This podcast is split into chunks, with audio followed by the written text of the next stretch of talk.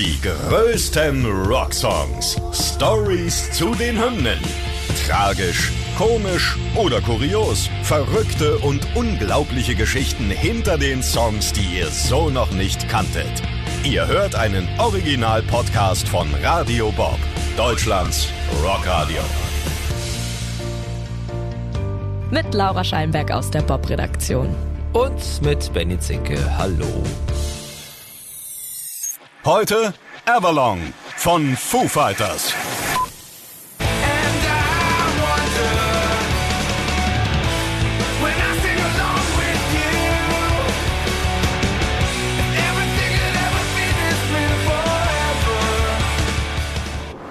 Also, ich sag jetzt mal so am Anfang schon, Laura, es gibt ja so Clickbaiting, ne? So steht in der Überschrift so was ganz krasses, so damit die Leute dranbleiben. Ich weiß gar nicht, ähm, im Podcast müssten wir jetzt am Anfang schon sagen, es gibt eine Sensation. Mhm. Und dann können wir es am Ende nicht halten, aber äh, wir können es halten, das versprechen, denn es gibt wirklich eine Sensation bei diesem Song, der im Jahr 2022, also in diesen Tagen übrigens auch 25 Jahre alt wird. Es gibt etwas, das habe ich nicht gewusst. Nee, ich auch und nicht. Wissen bestimmt viele da draußen nicht. Wir decken ein absolutes ich sage jetzt mal Geheimnis auf. Mancher Foo Fighters Fan wird sich hinterher vielleicht sagen, ja Gott, Leute, ist doch klar. Aber nee, wir haben das nicht gewusst. Aber puh, beruhigen wir mich. Äh, ich beruhige mich jetzt erstmal und äh, wir steigen nach und nach ein. Dave ja. Grohl hat selbst mal über diesen wunderbaren Song gesagt, dass er zu den drei Liedern gehört, auf die er am meisten stolz ist. Es ist natürlich ein absoluter Klassiker. Er gehört fest zu Live-Auftritten der Foo Fighters. Und er liegt sogar mit über 1000 Live-Performances noch vor My Hero und Monkey Ranch. Die sind ja auch drauf auf dem legendären Album The Color and the Shape. Ja, und er gilt als einer der besten Songs, den die Foo Fighters jemals veröffentlicht haben. Ja, und äh, wie du gerade schon gesagt hast, wir verraten euch, was eine geheimnisvolle, verzerrte Stimme mit diesem Song zu tun hat und auch welcher Edelfan Everlong zu seinem Lieblingssong auserkoren hat.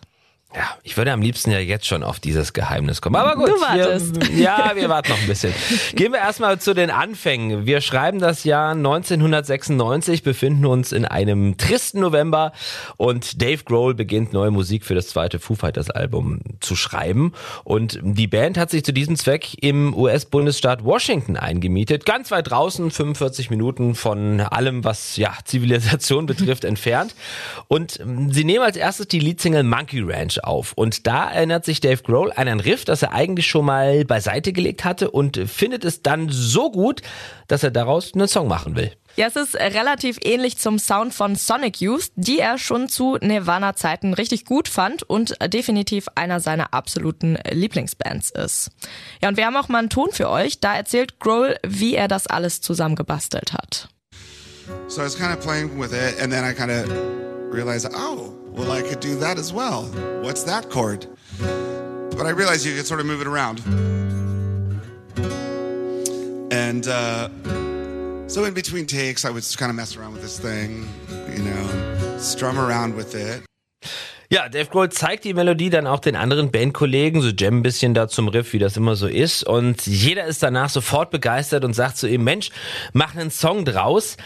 Er selbst traut seinem eigenen Glück aber nicht so ganz und ähm, spielt es auch zwei Mitgliedern von Sonic Youth einmal vor, denn er hat wirklich Angst, aus Versehen, ja, Plagiat zu machen. Ne? Er hat Angst, äh, etwas zu kopieren, aber falscher Alarm, nicht kopiert und auch die Jungs sind absolut begeistert. Sie fragen sogar, warum er es nicht schon längst für das Album eingespielt hat.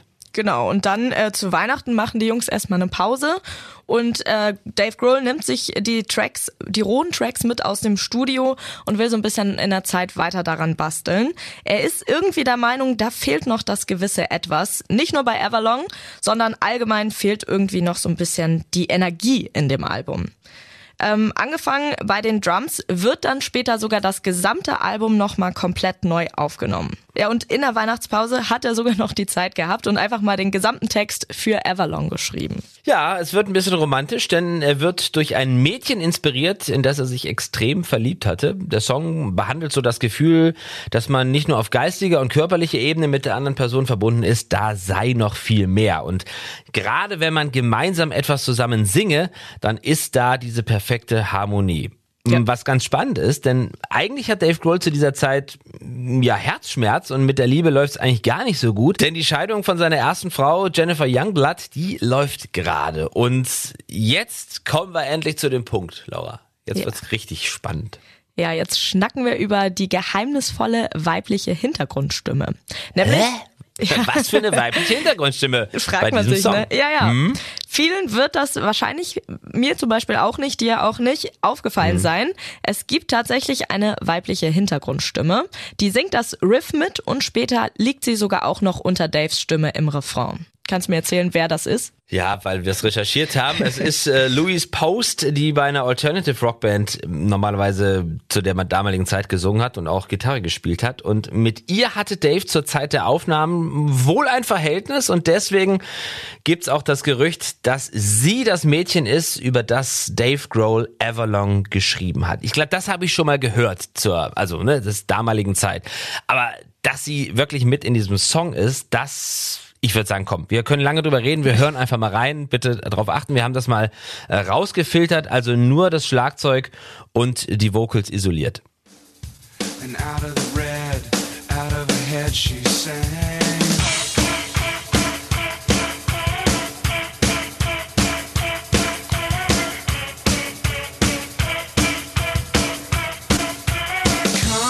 Down. Ja, also das ist schon das ganze Geheimnis. Also trotzdem, das muss man schon, ja, man muss es rausfiltern, sonst, hört- sonst hört man es nicht. Ne? Ja. Die Stimme klingt so komisch oder es klingt so ein bisschen sphärisch, weil sie übers Telefon aufgenommen wurde. Das Problem war nämlich, die Dame befand sich meilenweit weg im östlichsten Teil der USA, nämlich in Chicago. Das Studio aber war ja an der Westküste in LA, Hollywood. Und die Lösung, ja, sie hörte sich das Gitarrenriff über ein Telefon an und singt dabei noch in ein zweites Telefon rein. Und im Studio nimmt man dann ihren Gesang mit einem Mikrofon ganz dicht am Hörer ja auf und so entstand dieser spezielle Song. Krass. Ne? Ja, Krass. richtig krass. Ja. Also hätte ich nicht gewusst. Ich werde diesen Song jetzt nie wieder anders hören. Ich werde jetzt immer auf diesen auf diesen Refrain achten und denken, ja, da singt ja unter dem Riff äh, noch eine Frau mit. Ja, krass. Ja, das Lied ist dann nach sehr vielen und langen Wochen endlich fertig und Grohl selbst weiß eigentlich direkt, als alles fertig ist, jo, ich habe einen richtig guten und coolen Song geschrieben. Aber er ist auch völlig überrascht, dass Everlong dann so schnell zum Klassiker wird. Eine Sache hat sich dabei ganz besonders in sein Gedächtnis eingeprägt. Zum ersten Mal kommen die Fans nämlich auf ihn zu und singen ihm einfach mal seinen eigenen Liedtext vor. Ja, heutzutage unvorstellbar, weil wenn du jetzt so Foo Fighters Konzerte im Kopf hast, so Wembley Stadion, da grölen sie oder singen sie ja eigentlich jeden Song mit. Aber das war damals so der Wendepunkt, sage ich mal. Da ging es dann mit den Foo Fighters richtig durch die Decke mit diesem Album und mit diesen Songs. Und wenn deine Fans, ich finde ja, sage ich immer, wenn deine Fans deine Texte mitsingen und auf Konzerten quasi die Regie übernehmen, dann dann hat man es geschafft, dann ist man im Olymp angekommen. Ja, gehen wir mal zum Musikvideo. Das äh, hat jetzt nicht so direkt mit der Produktionsgeschichte zu tun, aber es gibt ein sehr spannendes und ein natürlich sehr bekanntes Musikvideo, denn die Foo Fighters ja bis heute bekannt für ihre außergewöhnlichen Videos. Regisseur damals äh, Michel Gondry, ja, ein französischer Film- und Werbemusikregisseur und Drehbuchautor, mittlerweile sogar mit dem Oscar ausgezeichnet. Und eines seiner berühmtesten Werke ist auf jeden Fall eben der Clip zu Everlong. Worum geht's? Ja, alle Bandmitglieder spielen dabei selbst mit. Nate Mendel und Pat Smear spielen zwei Bösewichte. Dave Grohl spielt einfach sich selbst. Und Taylor Hawkins übernimmt die Rolle von Grohls Freundin. Ja, die Bösewichte bedrohen Grohls Freundin im Traum. Auf der einen Seite machen sie sich auf einer Party an sie ran und in einer anderen Situation bedrohen sie sie sogar mit einer Kettensäge und Messern, während sie auf einem Stuhl gefesselt ist. Dave will natürlich irgendwas tun, um ihr zu helfen. Er selbst wacht aber immer wieder aus diesen Albträumen auf und kann da irgendwie aus dieser Situation rauskommen. Seine schlafende Freundin kann er aber einfach nicht aufwecken, um sie zu erlösen. Ja, und dann hat er eine Taktik. Er versucht immer wieder einzuschlafen, um ihr im Traum zu begegnen und da helfen zu können. Ja, und da hat er eine ganz komische und lustige Strategie. Immer wenn er sieht, dass jemand ihr etwas tun will, dann werden seine Hände einfach riesig groß und er klatscht das Gegenüber einfach auf den Boden. Ja, Viele verrückte Ideen und zu Recht eines der bekanntesten Musikvideos der Rockgeschichte. Wir haben es alle damals natürlich im MTV Viva Generation rauf und runter gesehen. Inzwischen über 250 Millionen Aufrufe auf YouTube. Und witzige Anekdote noch, es hat laut Grohl auch über eine Stunde gedauert, bis der Regisseur ihn überhaupt äh, es schaffte, die Idee hinter dem Video zu erklären. Ja, Grohl hält ihn für bis heute für ein absolutes Genie, eines der größten, ja, einer der größten Musikvideomacher aller Zeiten. Aber es hat wirklich erstmal gedauert, um diese Geschichte tatsächlich so rüberzubringen, dass äh, der Protagonist selber weiß, um was es im Video geht. Also auch nochmal eine ganze Interpretation, eine andere vom, vom Songtext. Ne? Also das Video Ja. steht, glaube ich, steht, glaube ich, für sich. Ja, wir haben es am Anfang schon gesagt, es gibt neben dieser bahnbrechenden Erkenntnis, dass da im Refrain eine Frau zu hören ist, auch noch einen ganz besonderen Edelfan, nämlich US-Talkmaster David Letterman. Der hat ja 2015 seine TV-Karriere beendet und hat zu seiner allerletzten Show die Foo Fighters eingeladen. Ganz zum Schluss spielen dann Dave Grohl und Co. eine besonders lange Version von Everlong, während ein großer Rückblick auf drei Jahrzehnte Late-Night-Show von Letterman gezeigt wurde. Ja, und damit haben Grohl und Co. natürlich ein wichtiges Stück US-Fernsehgeschichte mitgeschrieben. Der interessante Hintergrund für den Auftritt, begonnen hatte diese besondere Verbindung schon im Jahr 2000. Da kam Letterman nämlich genau mit diesem Song nach einer Bypass-OP nach wochenlanger Pause wieder zurück. Und da wurde er gefragt, wen er sich denn für das Comeback als musikalischen Gast wünschte. Das waren dann die Foo Fighters. Band wird kontaktiert, aber es gibt ein großes Problem. Sie sind auf Tour in Südamerika. Dave Grohl und Co. gelten aber nicht umsonst als die nettesten Menschen im Rock und sie sagen einfach ein paar andere große Auftritte ab, nur um dem berühmten Talkmaster einen Gefallen zu tun. Das hat äh, Letterman auch mal selber verraten. There's a song of theirs I would like to hear. It's, it's special to me. It's been meaningful through my heart uh, recovery. It would be just great. Two days later, she calls back and she says, Well, uh, there's some, we have some, uh, they're on tour in South America. And I said, Oh, darn. And she says, Well, that's all right. They canceled the tour. Wahnsinn, ne? Also da hat er mit seiner Sekretärin gesprochen und dann haben die Foo Fighters nach ein bisschen Terminverschiebung einfach gesagt, mein Lieber, wir kommen zu dir, wir helfen deinem Herz im wahrsten Sinne des Wortes wieder auf die Sprünge. Ja, sie sind schon nett, die Foo Fighters. Furchtbar nett, ne? Ja. Also einfach eine Vorzeigeband. Ja, und seitdem bestand natürlich eine besondere Beziehung und äh, so schmeißen sich für die letzten Minuten der allerletzten Letterman-Show auch ordentlich in Schale. Anzug und Schlips tragen die Herren da. Ja, und jetzt feiert Everlong dieses Jahr 2022 25-jähriges Jubiläum und wir schauen uns mal an, was Dave selbst über sein Werk denkt. Es passt einfach alles zusammen, ne? Musik, Melodie und der Text spiegeln wieder, wie er sich damals gefühlt hat und deswegen ist es für ihn auch einfach ein grundehrlicher Song. Und Ich glaube, wir können das streichen, dass es für ihn so ist, oder? Ich meine, Für uns alle, ja. Ich wollte gerade sagen, er spricht uns ja eigentlich allen aus der Seele. Aber schön, wenn er auch nach einem äh, Vierteljahrhundert immer noch über diesen Song so denkt. Ich finde, wir können noch mal darüber sprechen, dass es ja noch eine andere Version von diesem Song gibt, die auch sehr, sehr berühmt ist. Vielleicht sogar genauso berühmt wie die Albumversion, nämlich eine Akustikversion.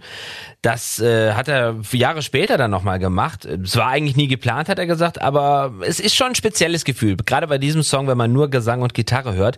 Und äh, da hat Dave auch mal was Interessantes zu gesagt. it gave the song kind of a whole new life.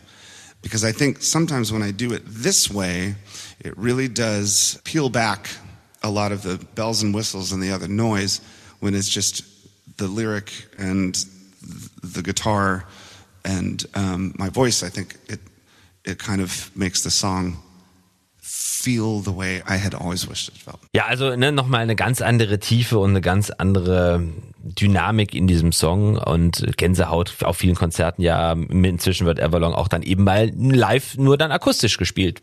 Finde ich gut. absolut. Jetzt gibt's zum Schluss noch mal ein bisschen Gänsehaut oder ja, vielleicht auch eine Träne im Knopfloch, denn natürlich kommen wir auch nicht daran vorbei zu sagen, dass sehr vielen Foo Fighters Fans dieser Song in besonderer Erinnerung bleibt, denn es war der letzte Song, den Drummer Taylor Hawkins je live gespielt hat, ne? Ja, am 20. März diesen Jahres spielen die Foo Fighters das noch auf diesem Lollapalooza Festival in Argentinien und fünf Tage später wird Hawkins dann tot aufgefunden. Dieses tragische Ereignis hat dann auch dazu geführt, dass der Song noch einmal in einigen Ländern in den Charts aufgestiegen ist, zum Beispiel in den UK, in Australien und in Neuseeland. ja, wir können, glaube ich, festhalten, da können wir nochmal 25 Jahre draufpacken. Mhm. Auch dann werden wir so begeistert über diesen Song sprechen. Auch dann wird hoffentlich noch ähm, Dave Grohl in bester Gesundheit über diesen Song sprechen. Und wir haben einiges geklärt. Letterman ist Edelfan, aber mir bleibt auf jeden Fall hängen Die Stimme. diese Stelle hier. Ich, ich möchte es noch am, zum Schluss einmal noch vorspielen. So, Achtung.